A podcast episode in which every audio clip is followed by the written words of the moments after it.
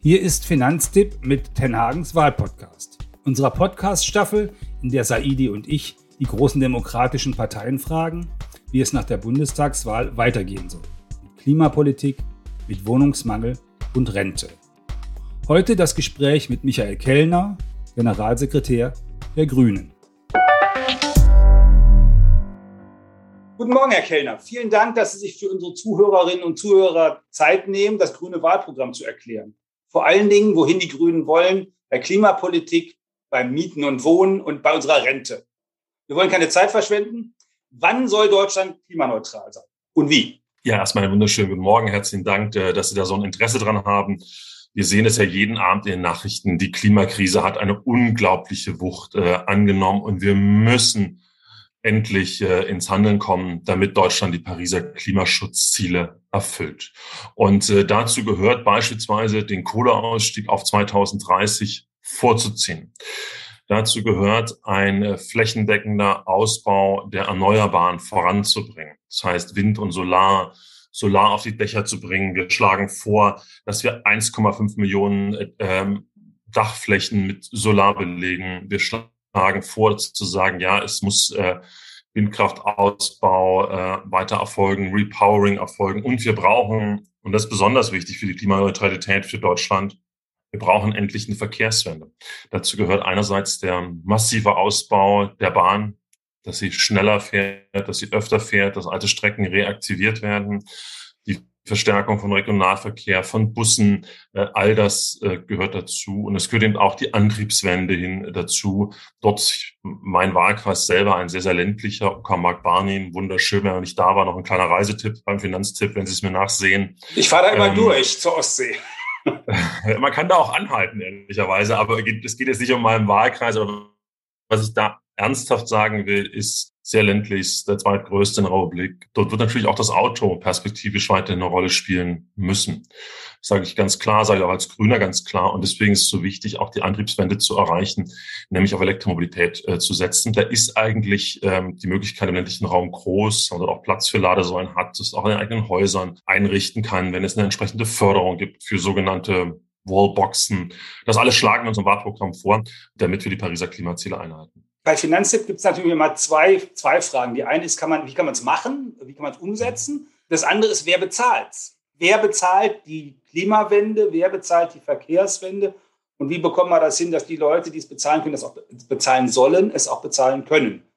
Ja, also der letzte Punkt ist ja der entscheidende, weil Klimaschutz geht nur zusammen, wenn es sozial gerecht dabei zugeht. Wir sollten und dürfen das nicht gegeneinander ausspielen, weil natürlich die Menschen auch äh, besonders unter der Klimakrise leiden, äh, die sie eben vielleicht nicht die teure Klimaanlage leisten können, die eben nicht äh, sofort umsteigen können, die nur Unterstützung brauchen. Und wir sehen ja auch im globalen Maßstab, wer leidet am meisten in der Klimakrise, sind die Ärmsten. Das heißt, auch in unserem Programm äh, Zusammenhalt Gerechtigkeit und Klimaschutz gehen einher. In Deutschland sagen wir ja, äh, es wird einen CO2-Preis, gibt ja schon einen ansteigenden CO2-Preis geben, das verursacht Kosten.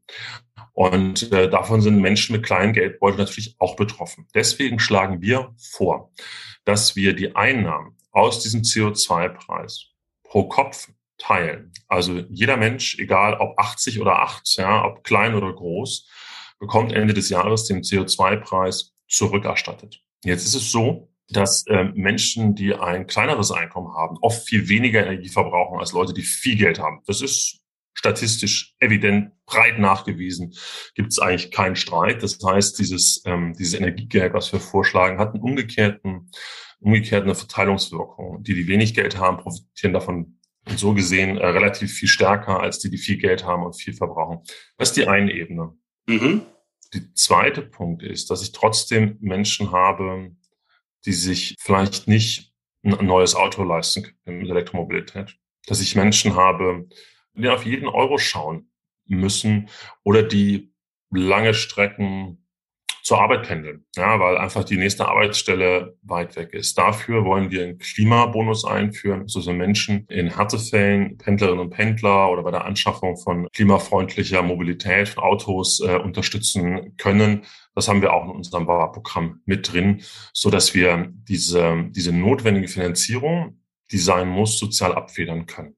Dann sind wir bei dem anderen Punkt, der zu Ihrem Klimaprogramm ja auch dazugehört, nämlich was machen wir mit, dem, mit den Gebäuden?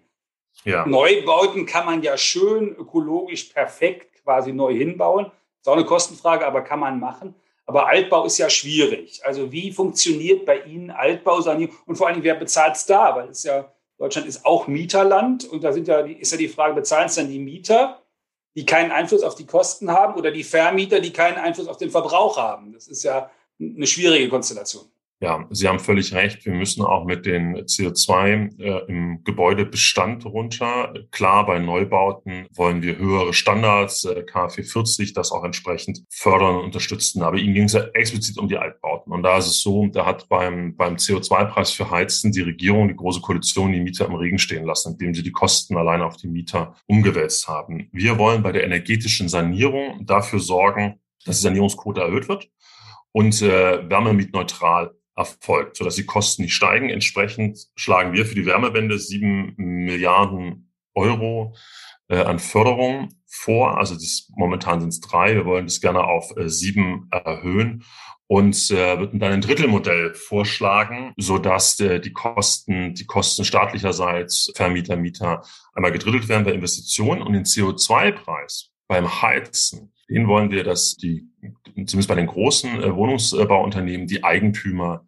äh, tragen, weil eben äh, die, die Vermieter keine Chance haben, welche Art von Heizung verwendet wird. Ähm, zusätzlich ist es so, dass wir in den Bestandshäusern, gerade bei gerade bei äh, Einfamilienhäusern, äh, die noch eine alte Öl- oder Gasheizung haben, wollen wir elektrische Wärmepumpen fördern im großen Umfang, um da auch eine Elektrifizierung auf erneuerbare Energien zu erreichen. Das wollen wir unterstützen, so dass auch diejenigen, die in Eigenheimen wohnen, unterstützt werden, um zu einer klimaneutralen Wärme zu kommen. Aber wie, wie kriegen Sie das denn technisch hin? Also ich, ich sage jetzt mal so ein Großstadt-Mietwohnungsblock, da können Sie ja nicht einfach eine Wärmepumpe. Also so viel Gartenfläche haben sie da nicht. Äh, kennen das selber in Berlin Mitte, da haben sie 250 Quadratmeter Garten und ein sechsstöckiges Haus dahinter.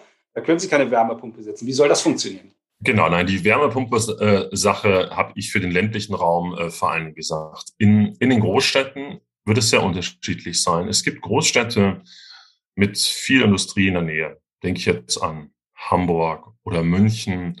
Dort kann man das bestehende Wärmenetz ja, äh, kann man nutzen und mit dieser Industrieabwärme heizen. Das äh, wäre ein Punkt. Es gibt andere Großstädte, wie beispielsweise in Berlin. Dort können Sie nicht so einfach, haben Sie wenig Industrie, dort können Sie wenig Industrieabwärme dafür nutzen. Dort wird es auch darum gehen, Quartierslösungen zu finden. Also Sie können natürlich ganze Quartiere auch mit entweder mit Wärmepumpen beheizen oder mit Geothermie. Ich mache das selber gerade durch. Unsere Parteizentrale hat ihren Standort in Berlin Mitte.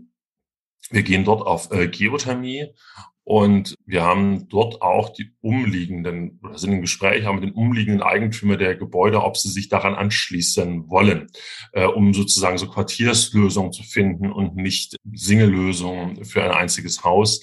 Und ähm, das ist sicherlich eine, eine, eine, ein Weg, ähm, ähnlich wie sie auch über Solarthermie, also sozusagen Warmwasser erwärmen auf dem Dach über die Kraft der Sonne, äh, auch da Punkte äh, Punkte nutzen, benutzen können. Aber ich glaube tatsächlich, Sie haben recht. In den, in den Städten geht es um Quartierslösungen und oder bestehende Wärmenetze zu nutzen. In, es gibt auch ähm, das letzte Mal versprochen, dass ich über, über die Uckermark rede. Dort gibt es zum Beispiel auch Punkte, da wären Dort gibt es bestehende Nahwärmenetze, die können beispielsweise auch mit der Überschussenergie bei Windenergie, wenn, wenn Sie können Wärme relativ gut speichern, können Sie manchmal nicht ableiten, weil die Leitungen noch nicht da sind. Das können Sie nutzen, um das Wärmenetz zu erwärmen, praktisch die, damit auch die Energie zu speichern und dann zum, zum Heizen zu nutzen. Also ich glaube, da brauchen wir Kreativität und es gibt nicht die eine Lösung äh, für jedes Gebäude und äh, für jeden Ort. Wir waren jetzt die ganze Zeit schon beim Thema Wohnen. Da, da wollen wir auch eigentlich bleiben. Weil eines der großen Probleme gesellschaftlich ist ja die Frage, wo kriegen wir bezahlbaren Wohnraum für viele, vielleicht Millionen Menschen her, weil im Augenblick da ein großer Mangel ist. Die Zahl der Sozialwohnungen hat in den letzten 20 Jahren sich halbiert von zwei auf eine Million und vor 30 Jahren waren es sogar drei Millionen Sozialwohnungen. Wie soll das bei den Grünen funktionieren? Also erstens würde ich mal sagen, es ist äh, Deutschland ist ja ein Land der Mieter und Mieterinnen und auch der Eigentümer. Aber Mieterinnen und Mieter ist es wichtig, dass ich bin da auch ein großer Fan von, man hat ja auch gesehen, wie in der Finanzkrise ja dann auf einmal auch äh, Kredite in ein großes Risiko geraten können. Und ähm, das heißt aber auch, ja, dass wir in den letzten 20 Jahren viel zu wenig gebaut haben, dass viel zu wenig Sozialwohnungen aus Sozialbindung gefallen sind. Das heißt, wir wollen einerseits staatlicherseits den sozialen Wohnungsbau fördern und unterstützen. Äh, und da hat sich die öffentliche Hand, ähm, wie gesagt, viel zu stark zurückgezogen. Jetzt wird ehrlicherweise staatlicherseits nicht alles machbar sein und nicht ähm, und nicht ähm, und diese große Menge an Investitionen, an Planungen zu begleiten, äh, ist eine riesige Herausforderung. Deswegen schlagen wir eine neue Rechtsform vor, eine neue Förderform, das ist Wohngemeinnützigkeit. Das bedeutet, dass auch private Investoren Wohnungen bauen können und dafür staatliche Förderung bekommen, aber nur, wenn sie sich im Gegenzug dazu verpflichten auf eine Sozialbindung und ähm, auf moderate Mieten. Also das heißt, es gibt eine Förderung, um schnell zu mehr bezahlbarem Wohnraum zu kommen, aber eben nur in der Frage von, einer, von einem gegenseitigen Geschäft. Staatliche Förderung ja, aber dann auch Sozial- und Mietpreisbindung. Aber da müssen Sie doch für den Privaten, damit er das tut, auch so eine Art hm, Gewinngarantie irgendwo implementieren, reinbauen. Oder wie soll das funktionieren? Warum soll der das tun? Ja, wir haben ja heute das Problem, dass äh, vieles, was am privaten Wohnungsbau äh, passiert, in einem sehr hochpreisigen Segment stattfindet. Also da werden dann Wohnungen mit ähm, teurer Ausstattung gebaut, hohen Quadratmeterpreisen für eine, nicht eben nicht für, für preiswerten. Und da können Sie eine Wende erreichen, wenn Sie das entsprechend auch äh, fördern. Aber dann muss eben auch, äh, muss es eben auch so sein, dass dann nicht äh, für, für absurd hohe Quadratmeterpreise gebaut wird. Das wäre dann eine, eine Lenkungsmöglichkeit, eine Rahmenbedingung für den Markt. Ähm, aber da es so eine, so eine Knappheit an Wohnungen auch gibt, ja, lohnt es sich sicherlich auch für private Investoren, dann auch Preiswerte zu bauen. Das ist ja auch eine Entscheidung, die man treffen kann. Dazu gehört übrigens auch der Staat. Damit meine ich jetzt die, die unterschiedlichsten Ebenen. Damit meine ich jetzt den Bund, die Länder, die Kommunen auch sie haben ja Eigentum an Grund und Boden. Und ich finde es falsch, wenn dieses Eigentum an den meistbietendsten verkauft wird. Das mag dann mal kurzfristig den Schatzmeister, den Kämmerer freuen, aber langfristig führt das eben ähm, zu verheerenden Folgen. Nochmal zurückgefragt. Also da ist aber implizit drin, dass der, dass der, der, das Wohnungsbauunternehmen oder der Privatinvestor auch eine Rendite machen können soll, in diesem neuen gemeinnützigen System, weil sonst tut das ja nicht. Also es lasst ihr natürlich, dass man da neue Modelle denken kann und sagen kann, okay, bau doch für 2000 Euro Quadratmeter oder für 1500 Euro den Quadratmeter statt für 3500. Das verstehe ich ja, aber irgendwann muss der, muss der ja auch sehen, wie, wie er sozusagen seinen Kapitaleinsatz gerechtfertigt bekommt. Ja klar, aber Sie können auch ganz unterschiedlich denken. Also ich meine, wir haben viele Genossenschaften. Es gab vor, vor 100 Jahren einen, großen Run auf Genossenschaften, wo es gar nicht um eine Gewinnmaximierung oder Profitmaximierung ging, sondern zum ähm, was zur Bestandserhaltung, zur, zur Refinanzierung, aber nicht mit einer Gewinnmaximierung. Oder Sie haben die Fragen von Baugruppen. Also ich finde, das sind viele Formen denkbar. Und was wir mit dieser Wohngemeinnützigkeit anregen wollen, sind Investitionen in den sozialen Wohnungsbau. Und ja, und wenn Einzelne sagen, na gut, äh, wir machen das, weil wir einen einen deutlich bezahlbaren Mietpreise und eben nicht für, für eine Oberklasse finanzieren und damit auch noch Gewinne machen. Okay, sollen sie es ausprobieren. Da, da kriege ich jetzt keine grauen Haare, sondern was mir wichtig ist, dass Menschen bezahlbaren Wohnraum finden, gerade in den Ballungsräumen, der knapp ist. Und deswegen nochmal ganz kurz diesen Gedanke einmal zu Ende führen, finde ich eh, staatliche Hand sollte, soll lieber eine Erbpacht vergeben, weil Boden können sie auch nicht einfach vermehren. Das ist ja kein sehr begrenztes Gut, logischerweise, muss man ja nicht erklären. Ähm, und ähm, oder wenn man es verkauft, mindestens mit klaren ähm, sozialen Auflagen eben für bezahlbaren Wohnraum und nicht einfach an den teuersten verschabeln. Lassen Sie mich noch einen letzten Punkt sagen zu dieser Mietpreis, äh, Mietfrage. Wir haben ja, wir schlagen vor, äh, die Mietpreisbremse als, ähm, als dass die wirken kann in den, in den, auf kommunaler Ebene entschieden werden kann. Das ist ja Mieten ist sehr unterschiedlich in den äh, unterschiedlichen Städten und dass wir da Ausnahmen rausstreichen, wie für möbliertes Wohnen, dass wir die, die Mietsteigerung weiter, äh, weiter beschränken können in angespannten Wohnräumen, auch bei Neuvermietung, so dass wir Mieten stabil halten. Und ich glaube, das ist ein wichtiger Punkt, weil in den letzten Jahren die Mieten viel stärker gestiegen sind als die Löhne. Was noch stärker gestiegen ist, sind die Preise, wenn, wenn man selber was kaufen will. Es gibt ja Leute, die vielleicht das Einkommen haben, dass sie selber was kaufen können. In der Uckermark sicherlich noch einfacher, jetzt nehme ich auch mal die Uckermark als in Berlin. Gerne. Und wie wollen Sie die fördern? Weil die, äh, da gibt es ja eine heftige Diskussion darüber, weil die Länder in den letzten Jahren ja bei der Grunderwerbsteuer ordentlich zugeschlagen haben. Und das natürlich für jemand, der eine größere Wohnung für die Familie kaufen will, schnell 20, 30, manchmal sogar noch mehr 1000 Euro ausmacht.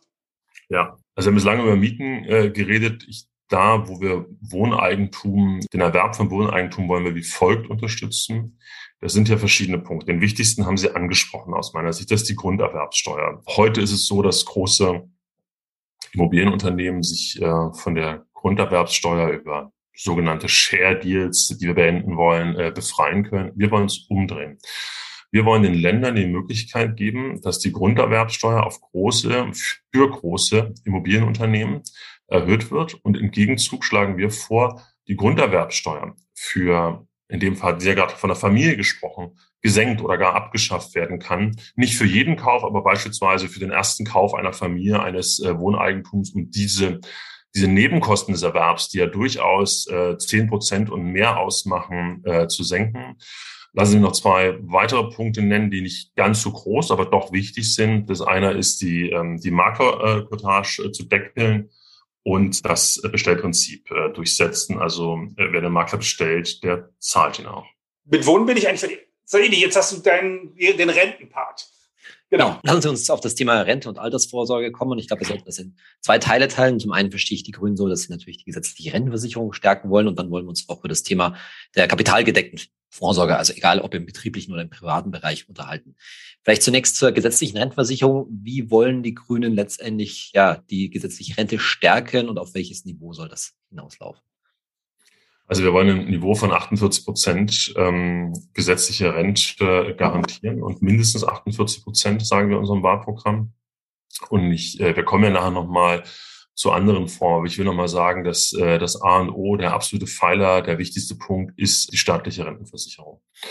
Und wir sehen ja auch, dass wir über die Frage von demografischem Wandel zwei Sachen machen müssen. Das eine ist, ähm, ist bei den äh, die Anzahl der Beitragszahlerinnen, die Einzahl, die verdienen, zu erhöhen. Dazu gehört beispielsweise Frauenerwerbstätigkeit, die immer noch deutlich geringer ist, die dann auch im, im Alter zu Armut führen kann, zu erhöhen, auch da Hürden abzubauen. Ähm, das ist die eine Ebene, da mehr Erwerbstätigkeit äh, reinzubekommen. Dazu gehört übrigens auch ähm, eine ähm, gesteuerte Migration. Wir profitieren davon, das soll jetzt nicht, das soll jetzt nicht nur so nutzenorientiert klingen. Wissen Sie, ich habe gerade eben mit meinem Kollegen Erik Marquardt kurz vor dem Gespräch äh, telefoniert, der gerade dabei ist, da bin ich total stolz drauf, Menschen aus Afghanistan äh, zivilgesellschaftlich zu retten. Ne? Menschen in Not müssen Hilfe bekommen. Ja, lassen wir es einmal klar sagen. Und zugleich sehen wir aber auch, wir haben einen riesigen Fachkräftemangel. Da helfen, da hilft auch sozusagen darüber, unsere Sozialsicherungssysteme auch darüber zu stärken, indem Menschen hier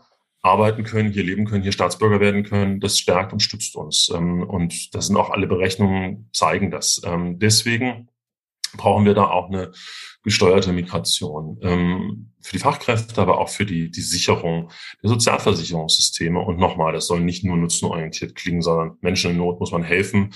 Aber es gibt eben auch noch weitere Punkte, die für unsere eigene Gesellschaft eben genauso wichtig sind. Deswegen unterstreicht das auch so. Dann gehört zu einer guten gesetzlichen Rente, die ist ja auch abhängig von den, von den Löhnen. Das heißt, wir wollen Tarifbindung stärken. Das heißt beispielsweise äh, zu sagen, der staatliche staatlicherseits ist ein großer Auftraggeber in Investitionen. Äh, da können auch staatliche Aufträge an Tarifbindung und an ökologische, nachhaltige Standards gebunden werden. Auch das stärkt die Löhne und damit äh, die Finanzierung der Sozialversicherungsgeschichten. Ich bin auch für einen Mindestlohn von 12 Euro, der allerdings nicht ausreicht, ja, äh, aber es ist zumindest eine Untergrenze, um, um Leuten zu helfen und zu unterstützen. Und wir brauchen eine Garantierente, wo wir sagen, Menschen, die 30 Jahre in die Rentenkasse eingezahlt haben, bekommen eine Rente oberhalb des Armutsniveaus. Das ist bei der Grundrente. Das war gut, dass die Große Koalition die in dieser Legislaturperiode eingeführt hat aber eben äh, vor allen Dingen Frauen dadurch Raster fallen. Und das, ähm, das wollen wir ändern. Das vielleicht mal zu den ähm, zu unseren Punkten, was die staatliche Rentenversicherung, die das A und O ist, angeht. Vielleicht da noch eine Frage, wenn Sie sagen, Sie wollen die Zahl der Beitragszahler letztendlich erhöhen, wie würden Sie mit Gruppen umgehen, die derzeit nicht einzahlen? Also ich denke insbesondere an Selbstständige und Beamte. Wir wollen sowohl fürs Gesundheitswesen als auch für die Rente eine Bürgerversicherung äh, so dass ähm, alle einzahlen. Ja, dann lassen Sie uns auf den anderen Teil einkommen, denn Sie sagen mindestens 48 Prozent der gesetzlichen Rentenversicherung. Das wird natürlich für die meisten Leute nicht reichen, die auf die restlichen, wie auch immer, 30, 40, 50 Prozent natürlich trotzdem angewiesen sind.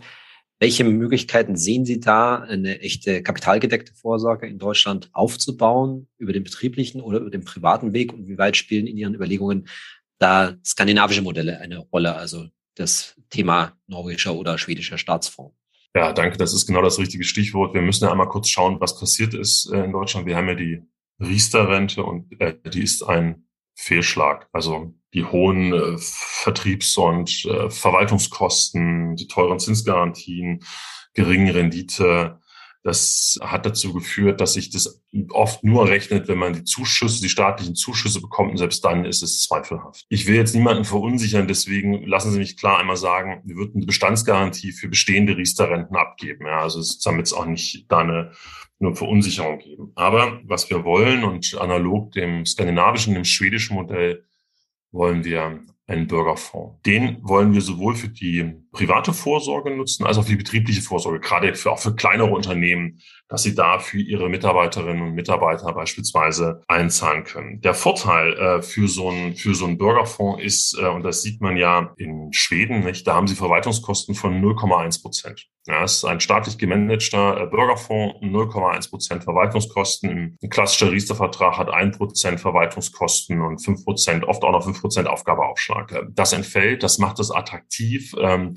das führt dazu, dass das ein, ein zusätzlicher Baustein, aber wie gesagt, soll ein zusätzlicher Baustein äh, sein, kommt. Und wie gesagt, es gibt da sehr, sehr positive Erfahrungen in Skandinavien, an denen wir uns daran ähm, orientieren.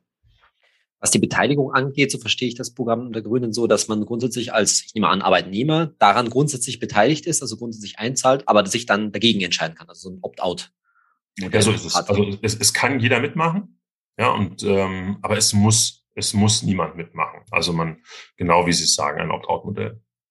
Jetzt war ja ein Problem der Riester-Rente unter anderem neben den zweifelsohne in aller Regel zu hohen Kosten auch das Thema Garantien, dass man also hier gesagt hat, man muss unbedingt dafür sorgen, dass die Leute eine ja, eine Grundgarantie haben auf das, was sie einge eingezahlt haben. Und das ist uns in vielen Fällen bei vielen Riester-Verträgen in der aktuellen Niedrigzinsphase auf die Füße gefallen. Da wäre meine Frage, können Sie was dazu sagen, wie so ein Bürgerfonds gestaltet werden soll? Insbesondere soll das auch dazu führen, dass Leute über so einen Bürgerfonds stärker in Aktien investiert sind und sollte trotzdem eine Garantie vorhanden sein? Oder kann man die Garantie wählen? Genau, also in der jetzigen äh, Finanzmarktsituation ist es in der Tat so, durch diese hohen Garantien führt es dazu, dass, äh, dass die, die Fonds oder die, die, Renten, die privaten Rentenanbieter äh, beispielsweise nicht in Aktien investieren können. Und deswegen wollen wir die Garantien bei dem Bürgerfonds absenken auf eine Beitragsgarantie, so dass weil das eben äh, an der langen Perspektive, wir reden hier ja über lange Zeiträume, äh, so dass das auch so ein Bürgerfonds in Aktien investieren kann. Und lassen Sie mich dazu noch den grünen Punkt machen. Natürlich ist es gerade auch im Finanzmarkt wichtig, dass äh, diese Mittel in nachhaltige, in ein Green New Deal investiert werden. Äh, es nützt ja nichts, ähm, wenn wir da unser Klima mit zerstören. Äh, und deswegen gehört das sicherlich auch noch mit dazu. Ich habe eine, ich habe da noch eine, eine Nachfrage. Also die, die Frage ist, wenn man eine Beitragsgarantie ist ja das, was Riester auch macht heute. Allerdings Beitrag, mein Beitrag und der staatliche Förderung. Lösen Sie damit das Garantieproblem tatsächlich? Wenn Sie jetzt sagen, Sie wollen weiter eine Beitragsgarantie haben. Also wenn ich das, ich weiß nicht, ob die Skandinavier, haben die in Skandinavien eine Beitragsgarantie? Das weiß ich nicht genau. Das müsste man, müsste man in Schweden nochmal nachgucken. Ich will jetzt gar nicht so tun, als wüsste ich von, von jedem Detail ähm, Bescheid. Aber was wir sagen, ist, dass man zumindest die eingezahlten Beiträge zurückbekommen müssen. Das ist die Beitragsgarantie. Wir haben bei manchen Versicherungen, übrigens auch bei Lebensversicherungen, ist auch so ein Grund, warum da die ähm, die in der Krise geraten sind, äh, haben sie ja noch höhere Garantien, also eine Mindestrendite die zugesichert wird, ist, glaube ich, auch bei einigen Betriebsrenten oder bei Betriebsrenten so, äh, die dann auch das, ähm, das erschweren. Deswegen schlagen wir in unserem Wahlprogramm eine Beitragsgarantie vor. Also dass ähm, man bekommt auf jeden Fall das, ähm, das einbezahlte Geld zurück. Jetzt könnte man denken, ja, aber warum? Ich will in so eine Renditegarantie ist doch ganz toll, aber das ist dann das Problem dass eben dann nicht investiert werden kann in, in, äh, in Aktien oder in spekulativere Geschichten, wobei wir halt eben sehen, dass es, ähm, oder widersprechen Sie mir bitte, Sie sind da die Experten, nicht ich, aber dass da in, in der langen Strecke über viele Jahre dann eben Aktien auch eine große Rendite abwerfen und deswegen ich Danke, Sie haben mir zugestimmt. Das finde ich nur wichtig. Nicht, dass ich hier ja auch niemanden, der Finanztipps hört, äh, will ich ja niemanden in die Fichte führen. Das wäre ja ganz schrecklich. Deswegen bin ich froh. Deswegen äh, sagen wir das halt, Beiträge garantieren, aber dann nicht noch Gewinnen oder Renditegarantien obendrauf, weil es dann eben die Rendite schmälert im Kern, weil die Investitionsentscheidungen nicht erfolgen können. Ich muss Hermann Temmerhang an der Stelle leider auch zustimmen, dass ich sage, wenn ich sage, wir haben eben dieses Problem, dass auch in der Riester-Rente eben so eine Beitragsgarantie vorhanden war und das allein schon, allein nur die Garantie auf die eingezahlten Beiträge, die Investitionsmöglichkeiten für solche Anlagemöglichkeiten leider sehr einschränkt und damit leider auch zur Lasten der Rendite geht. Das ist, glaube ich, auch eine Lehre, die man aus dieser Gerichtszinsphase an der Stelle ziehen kann. Gut, dann sind wir doch eigentlich jetzt durch, oder? Wunderbar. Ich würde sagen, herzlichen Dank für die Zeit, die Sie sich genommen haben. Hat dir dieser Podcast gefallen? Dann abonniere uns. Schreibe uns eine Mail an podcast.finanztipp.de. Hinterlass einen Kommentar, 5 Sterne, ein Herzchen oder ein Like bei Apple Podcast, Spotify, YouTube, Deezer oder Audible. Mehr Informationen, was Klimapolitik, Wohnungspolitik und Rentenpläne künftig für deinen Geldbeutel ausmachen, findest du jeden Freitag in unserem kostenlosen Finanztipp-Newsletter. Und jetzt noch ganz wichtig. In dieser Serie geht es darum, geh wählen. Das wünschen sich Saidi und Hermann von Finanztipp.